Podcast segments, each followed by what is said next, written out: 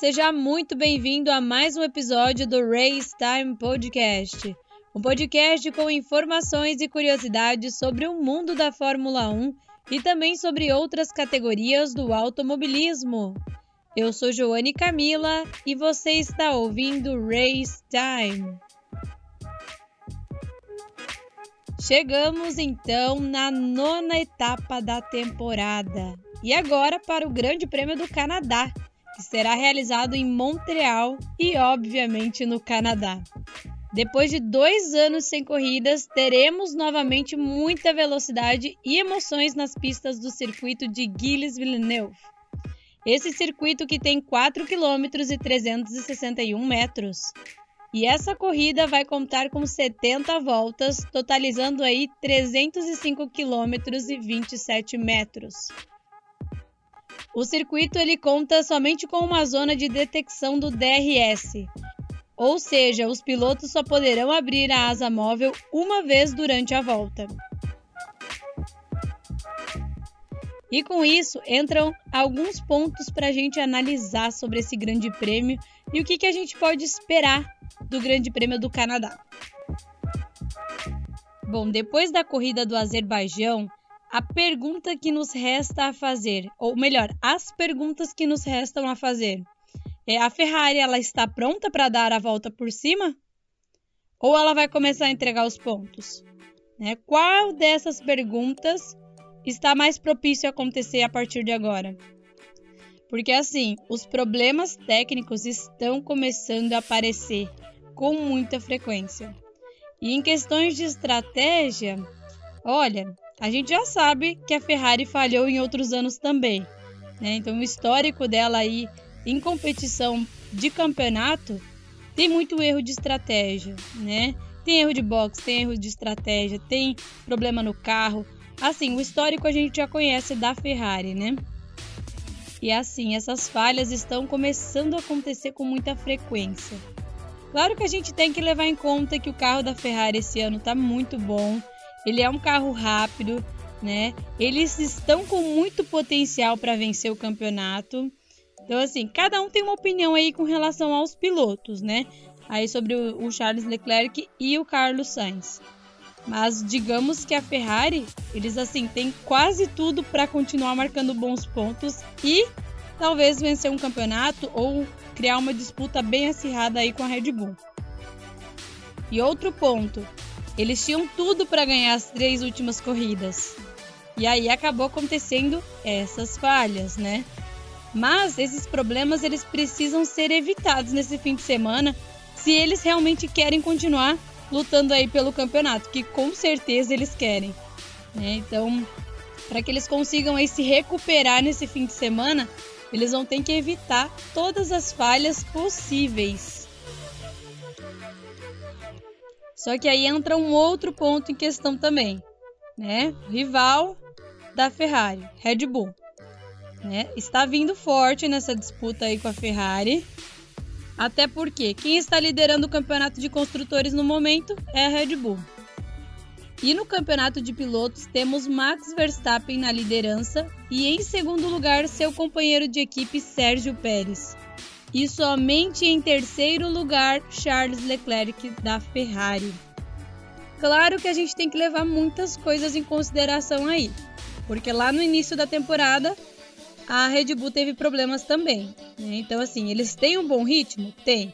A Ferrari também tem um bom ritmo. Mas, assim, a Red Bull também sofreu algumas falhas anteriormente.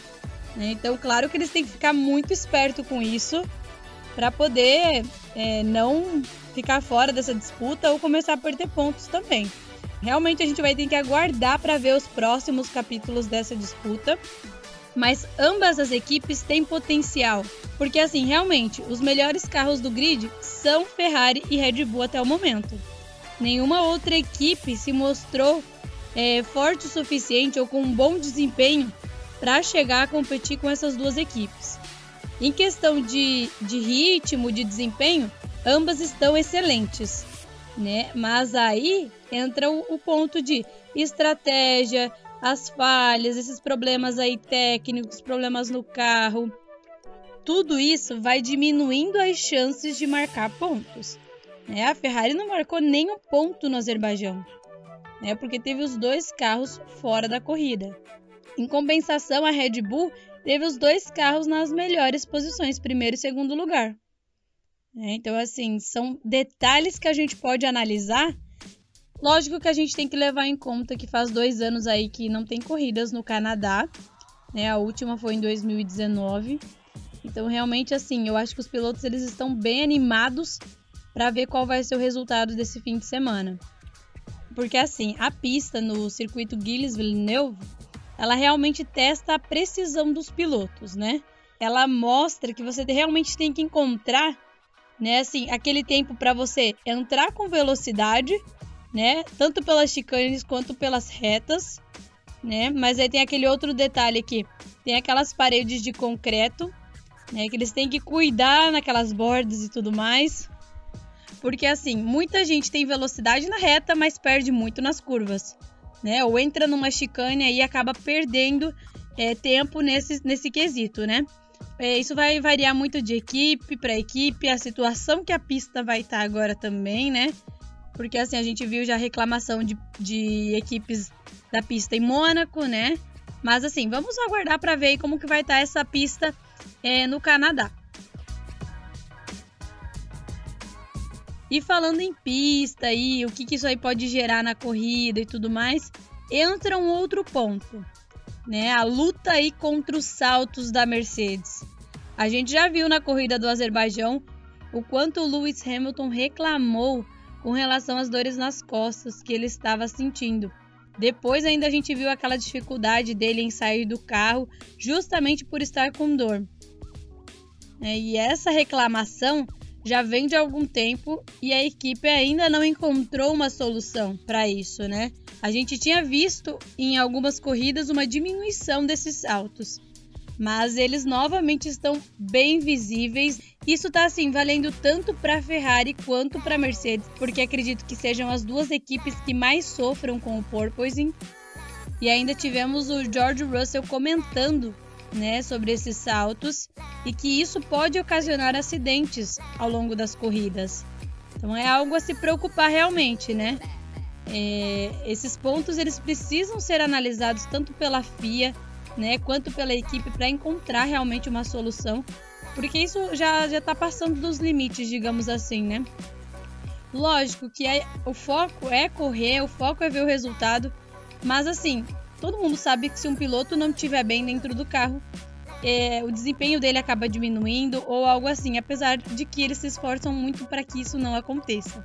Então a gente vai conseguir acompanhar como que vai estar tá essa questão do kick dos carros, né? Como os pilotos vão reagir a isso durante a corrida no domingo para o Grande Prêmio do Canadá.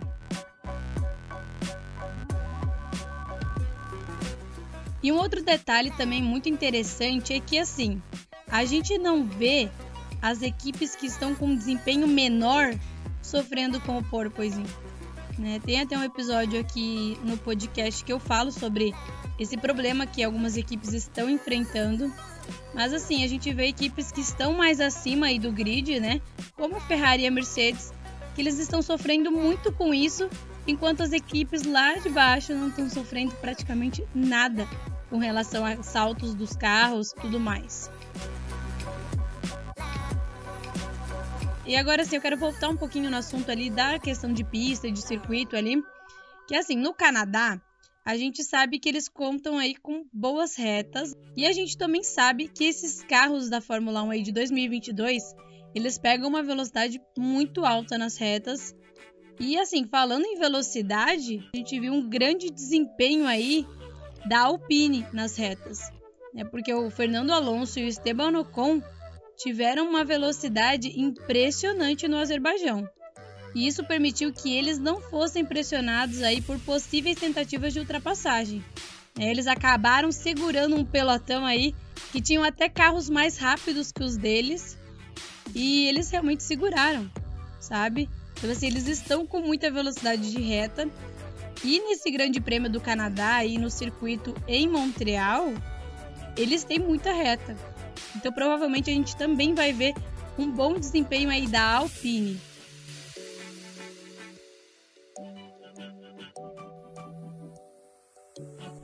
Lógico que eu poderia ficar falando um pouco de todas as equipes aqui, mas aí o podcast ele ia ficar muito longo. Então eu tentei resumir um pouquinho aí sobre os acontecimentos entre Ferrari e Red Bull. A questão aí da semana, né, que foi as reclamações aí da Mercedes com relação ao porpoise e também um destaque aí para a Alpine que está com muita velocidade nas retas. Mas assim, eu quero saber a sua opinião. O que, que você acha que vai acontecer nesse Grande Prêmio do Canadá? Quais são suas apostas aí para pole position, para vencedor de corrida? O que, que você acha que pode acontecer durante a corrida também? Isso você pode me contar lá no meu Instagram, que é @joanecamila. O Joane é com dois N's e E e o Camila é com K. E claro, você pode aproveitar também e me enviar o seu feedback. Se você tiver um elogio, reclamação, sugestão ou algo específico que você queira ouvir aqui no podcast, você pode estar me enviando lá. Bom, eu quero agradecer a sua audiência e por você ter ficado até aqui comigo. E eu te espero no próximo episódio também. Até lá!